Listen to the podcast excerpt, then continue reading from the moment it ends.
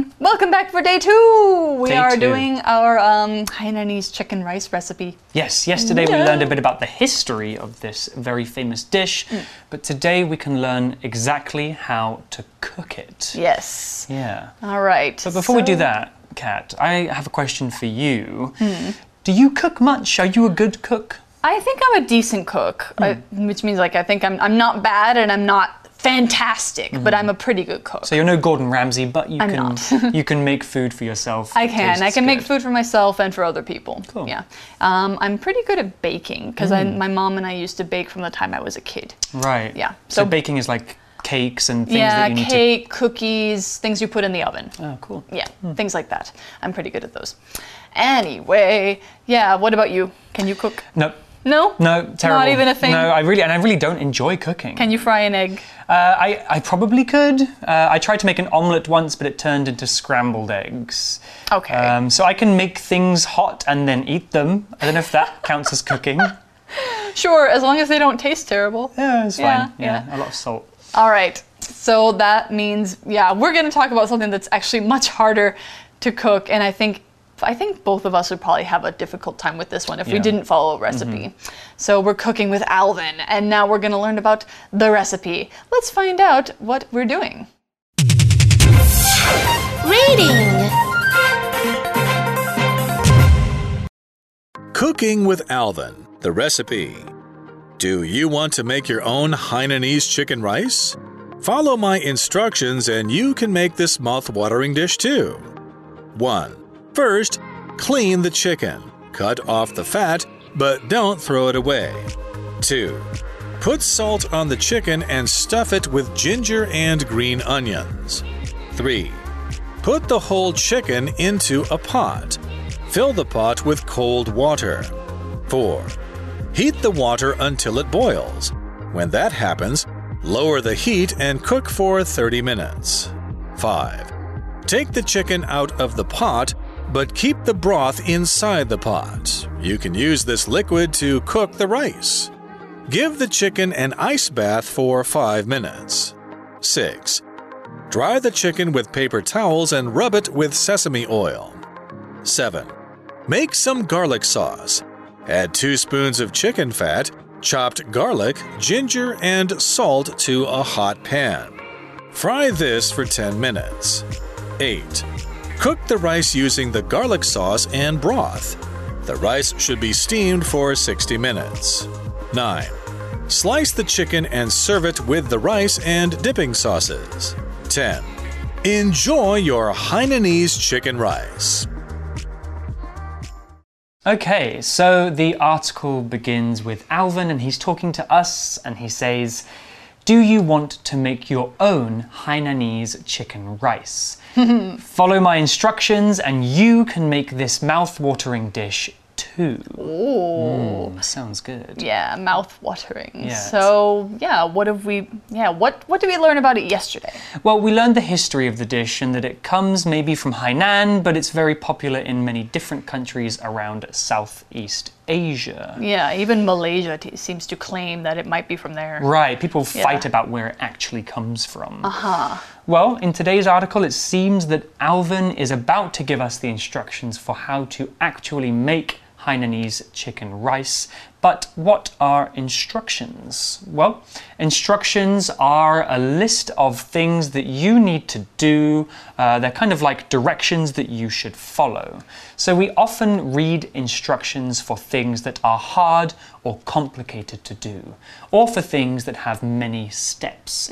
So making Hainanese chicken probably isn't easy, so it's important that we read Alvin's instructions carefully to make the best tasting chicken ever. Mm. Yeah. So, an example sentence using instructions would be The teacher gave the class a list of instructions for how to play the game. Mm-hmm. Hmm. Yeah, that's important when you're going to play a game. You need instructions on how to do it. Yeah, so instructions are not just for food. If you buy, uh, I don't know, a, a cabinet from IKEA, Oh, yeah. you need instructions to build it. Yes, exactly. So, Kat, what does mouth watering mean? It means you put water in your mouth. No, I'm just kidding. It means it's like when you start to get water coming up in your mouth from thinking about delicious food. Mm. Like you're thinking about something you really want to eat and your mouth starts to feel wet. That means that the food, like the food looks or smells or is mouth watering. That means mm. it's probably going to be really delicious. Mm. Now, the thing about mouth watering though is it talks about the food before you eat it. It's not, you're not saying while you're eating it, oh, this is mouth watering. Nah, mm-hmm. you usually say mouth, like it looks mouth watering before you eat it because your mouth is watering before you eat it. Mm. If you want to talk about it while you're eating, you can say that's delicious, it's yummy, it's tasty. Those are all different words. Right, so Hainanese chicken could be described as a mouth-watering dish while you're looking at it. Yes. Yeah. Or while you're thinking about it, while you're thinking mm. about making it. Yum. All right. So what's our first step? Our first instruction. It says step one: first clean the kitchen. Oh, not not the kitchen. I mean, yes, you want to clean kitchen, but first clean the chicken. Cut off the fat, but don't throw it away. Okay, so cleaning a chicken usually means like you have to uh, make sure that the meat is clean. You have to make sure all the the guts are out of it, that kind of thing. Probably not cleaning it with shampoo or soap, though. No, No. you just run it under water. Yeah. Yeah. All right, so then you cut off the fat, but you don't throw it away, so you're saving it. But cut off means you take a knife and you use it to cut a part away. Now that's cut off. When you're cooking meat, usually you want to separate the fat from it so you don't have too much. So you cut it off with a knife between the white part and the dark part. That's how you know it's fat because it's lighter than the rest of the meat. Right, so mm-hmm. cutting off the fat, but not throwing it away. No. Keeping it for later. I think we'll find out why. Uh-huh. But for now, the article continues. Step two put salt on the chicken and stuff it with ginger and green onions. Oh, that does sound good. Those are some really delicious sounding ingredients. Mm. Yeah. Green onions. Yes. Right, well, let's talk about a word. Okay, so Alvin used a verb in his second instruction, the word stuff.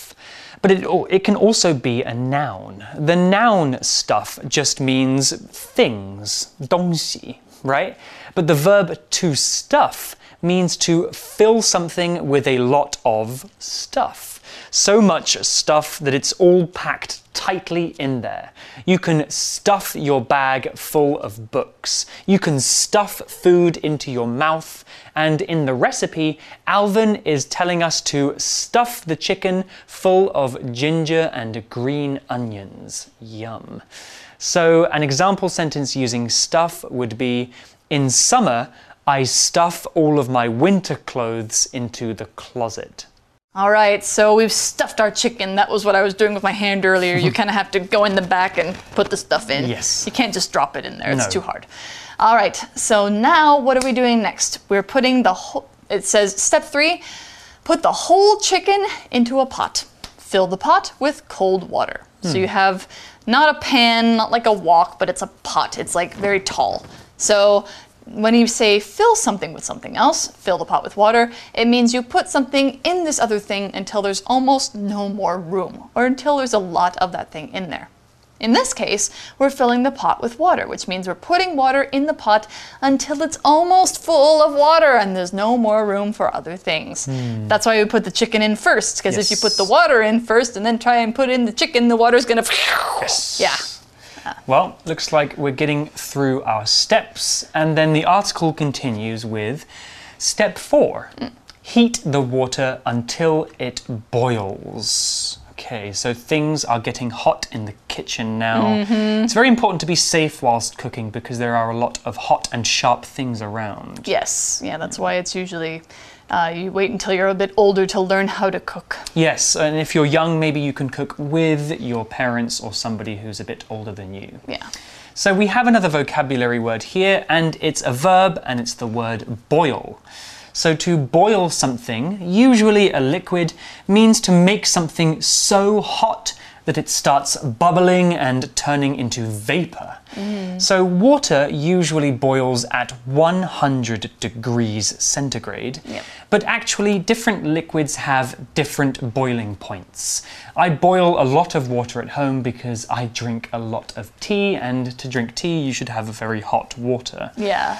We can also use boiling as an adjective to talk about the weather. If it's really, really hot outside, we can exaggerate by saying it's boiling outside. Yeah, especially when it's hot and humid. Yes, then Yeah. it feels really, really warm, really hot. Uh, so, an example sentence using boil would be I boil milk in a pan to make some hot cocoa. Mm, sounds delicious. That sounds very good. yeah. Good in the summer. No, good in the winter, Yeah. not so good in the summer. Yeah, exactly. So the article continues When that happens, lower the heat and cook for 30 minutes. Yeah, cook for 30 minutes. So mm-hmm. after the water boils, you want to turn it down so the bubbles are kind of smaller, and then you cook it for 30 minutes. Mm-hmm. And cooking for a long time at low heat is how you get very tender meat mm-hmm. or tender vegetables or tender anything. Yeah. All right, so step five. Now we've been boiling for 30 minutes. Take the chicken out of the pot, but keep the broth inside the pot. Hmm. Okay, so we're going to talk a little bit about a couple of these words here. We've got the word broth. All right, the word broth is kind of a water that is made from, or a liquid that's made from the meat, bones, or vegetables that are boiled in water so they release their flavor.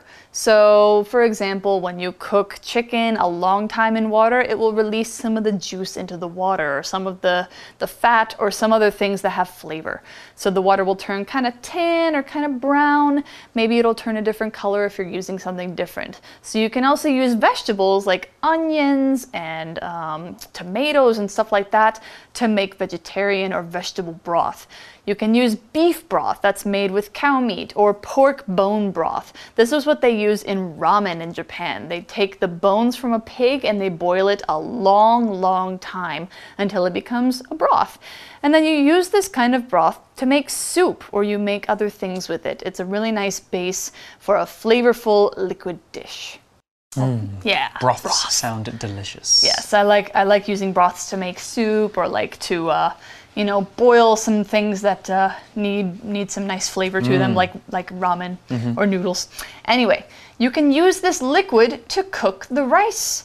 Give the chicken an ice bath for five minutes. So we actually have two steps here. So we're saving the broth so that we can cook the rice in it later, and then we are putting the chicken on ice, right? Right, two for steps. five minutes. So mm-hmm. we're cooling the chicken down really, really fast. Mm.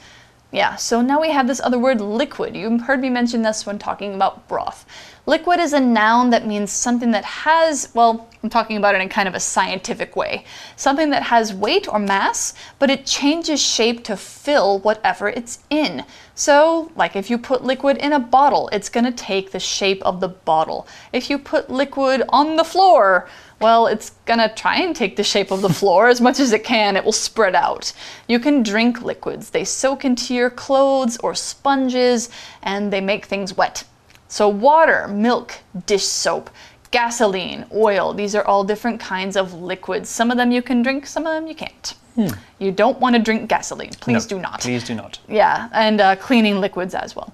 So, liquid, here's an example sentence for liquid.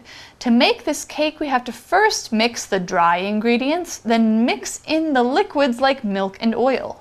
Hmm, okay, there are many different kinds of liquids, and something that is hard, not a liquid, is called a solid. Yes, and then if it turns goes into the air, it's called a gas. Right. Right. Very scientific. Yes, indeed. So, what's our next step? Well, the article continues with step six. Dry the chicken with paper towels and rub it with sesame oil. Huh, so you actually have to dry the chicken off? Right. Okay. And then rub it. And we've also boiled it. Yeah. And we've put it on ice. This is a very complicated recipe. yeah, and hmm. we're doing a lot of different things to this poor chicken. Yeah, I'm glad that Alvin has this recipe because otherwise you really wouldn't know how to make Hainanese chicken un- unless you'd made it many times before. Yeah, exactly. All right. So yeah, we are. Let's see. We ice the chicken, then we put sesame oil all over it, which is another kind of liquid. Mm-hmm. Next is step seven, and step seven we make some garlic sauce. Add two spoons of chicken fat. This is what we saved it for. Chopped garlic, ginger, and salt to a hot pan. Fry this for 10 minutes. All right, so you have a hot pan. You've got the chicken fat. Uh, you use the chicken fat because it will melt and it will become like a oil. And then garlic gives you like a big flavor. Ginger also gives you a really big flavor, and salt is, you know, salt is good. Yeah, salt makes everything taste good, but not too much because it's Yeah, only kind a of little bit. bad for you if you eat way too much of it. Yeah, know, so yeah. I bet the kitchen at this point would be smelling delicious. Oh, absolutely. Yeah. If you fry garlic, it makes everything smell delicious. Mm. Delicious. Yeah. Okay, well, the article continues with step eight cook the rice using the garlic sauce and broth. The rice should be steamed for 60 minutes. Wow. Okay. So at this point, we've been cooking for at least 90 minutes, Yeah. probably longer. This is taking quite a long time. That is a long time. But we have a word to talk about, and it's the word steamed. So it seems like the food is almost cooked and ready to eat.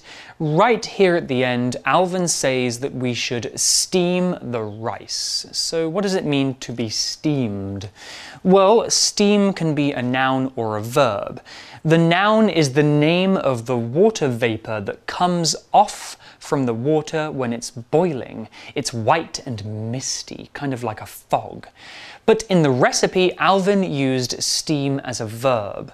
So, steaming is a way of cooking food, like frying or baking or roasting. Steaming food involves making the food very hot by surrounding it with boiling steam. When you steam the food, you don't put the water you don't put the food into the water. You just put it close enough to the water that the steam can cook it. There are even some special machines that you can buy that steam food for you. So, an example sentence using the word steamed would be Once we have finished wrapping the dumplings, we steam them until they are fully cooked.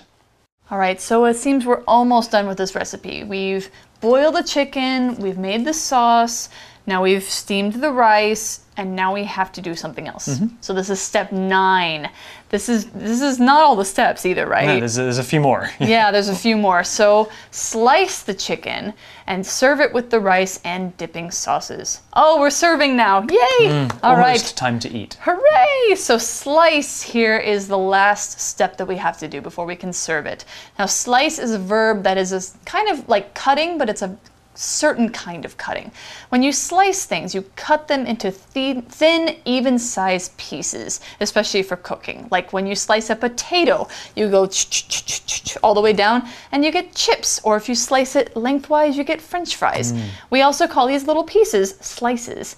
Now, slice can also mean something else outside of cooking. It can mean to cut a long, smooth line into something with a knife, with a sword if you're fighting somebody, with a paper cutter if you want to slice paper, or you can even use scissors. Like if you go shh all the way mm. down, not cutting it, that's what you do. You slice it. Mm-hmm.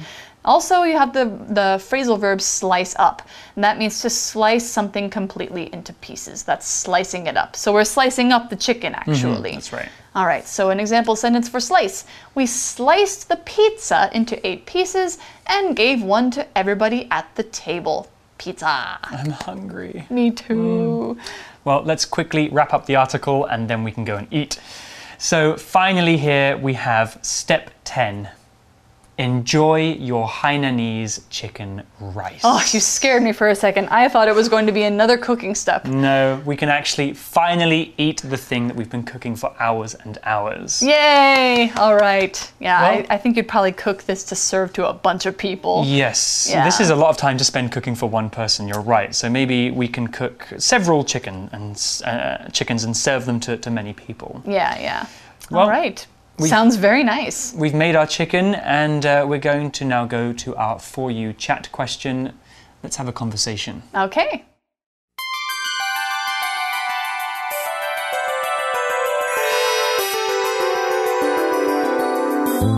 For you chat. All right. Our for you chat question for today is what can you cook? Do you think it's better to cook food at home or eat out at restaurants? I think I know Reese's opinion. Yeah, I've already kind of expressed myself here, but uh, I think I have a good reason, uh, particularly in Taiwan for eating at restaurants. So I think in the West, uh, groceries are very, very, very cheap. Yes. And you can buy things in bulk. That means you can buy a lot of things at the same time. Yeah. Uh, and so you can cook for many days and it's cheap. Yeah. And tasty. Yeah. But here in Taiwan, I feel like groceries are kind of expensive. Yeah, because a lot of things have to be imported because Taiwan doesn't have a lot of room to grow everything. Yeah. Yeah. So for me, it, it's cheaper and uh, easier to eat outside at restaurants, and also they make better food than I do, so I'm just going to go and eat there. That's true. How about you? Um, I I usually eat out um, if I'm tired, or if I'm with somebody else, or if I'm just grabbing breakfast on the way to work or grabbing lunch at work. Um, if I want to save money, I still do cook for myself. So I, I cook cheap things like pasta, and I make like rice balls and things like that. So kind of both. Yeah. I do prefer to eat out just because it's easier. But if I want to save money, then I will cook. Yeah. I think it's an important skill that everybody learns to cook at some point in their life. And Yes. I'm going to have to bite the bullet and face the truth and maybe start cooking for myself soon because, yeah, it's important. Yeah, you could take a cooking class with some friends. That'd be a fun way to do it. That maybe maybe you can, you know, give yourself some good associations with cooking and then you will hmm. like it more. Maybe I will. Maybe I'll give it a try. How about you guys? Do you like to cook? Can you cook? What's your favorite thing to cook? Uh, there are thousands of dishes available. oh yeah. uh, you could you could cook anything. You could look up like, I don't know, uh, pineapple mango chicken rice pasta. There'll probably be a recipe. Seriously. there is, yeah. Yeah. All right. So that's all the time we've got, and we hope that you've enjoyed enjoyed learning how to uh, cook Hainanese chicken rice with us. We will see you next time. let's go and eat. Bye. Bye. Cooking with Alvin, the recipe. Do you want to make your own Hainanese chicken rice? Follow my instructions and you can make this mouth-watering dish too. 1. First, clean the chicken. Cut off the fat, but don't throw it away. 2. Put salt on the chicken and stuff it with ginger and green onions. 3. Put the whole chicken into a pot. Fill the pot with cold water. 4. Heat the water until it boils. When that happens, lower the heat and cook for 30 minutes. 5.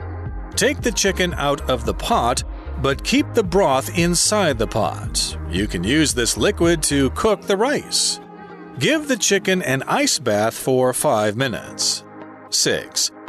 Dry the chicken with paper towels and rub it with sesame oil. 7. Make some garlic sauce. Add 2 spoons of chicken fat, chopped garlic, ginger, and salt to a hot pan. Fry this for 10 minutes. 8. Cook the rice using the garlic sauce and broth. The rice should be steamed for 60 minutes. 9. Slice the chicken and serve it with the rice and dipping sauces. 10. Enjoy your Hainanese chicken rice. Vocabulary Review Instructions Isaac put together the toy car using the instructions that came inside the box. Stuff Terence stuffed the trunk of his small car with all the things he wanted to take on vacation. Boil Emma boiled the water to cook some eggs for breakfast. Liquid Amy mixed lemon juice, sugar, and water and poured the liquid over her dessert. Steam Yolanda steamed some dumplings in the bamboo basket that she had placed on her cooking pot. Slice Slice these carrots into long, slim pieces and put them in this bowl when you're done. 智慧小补帖。 Mouth watering. Broth.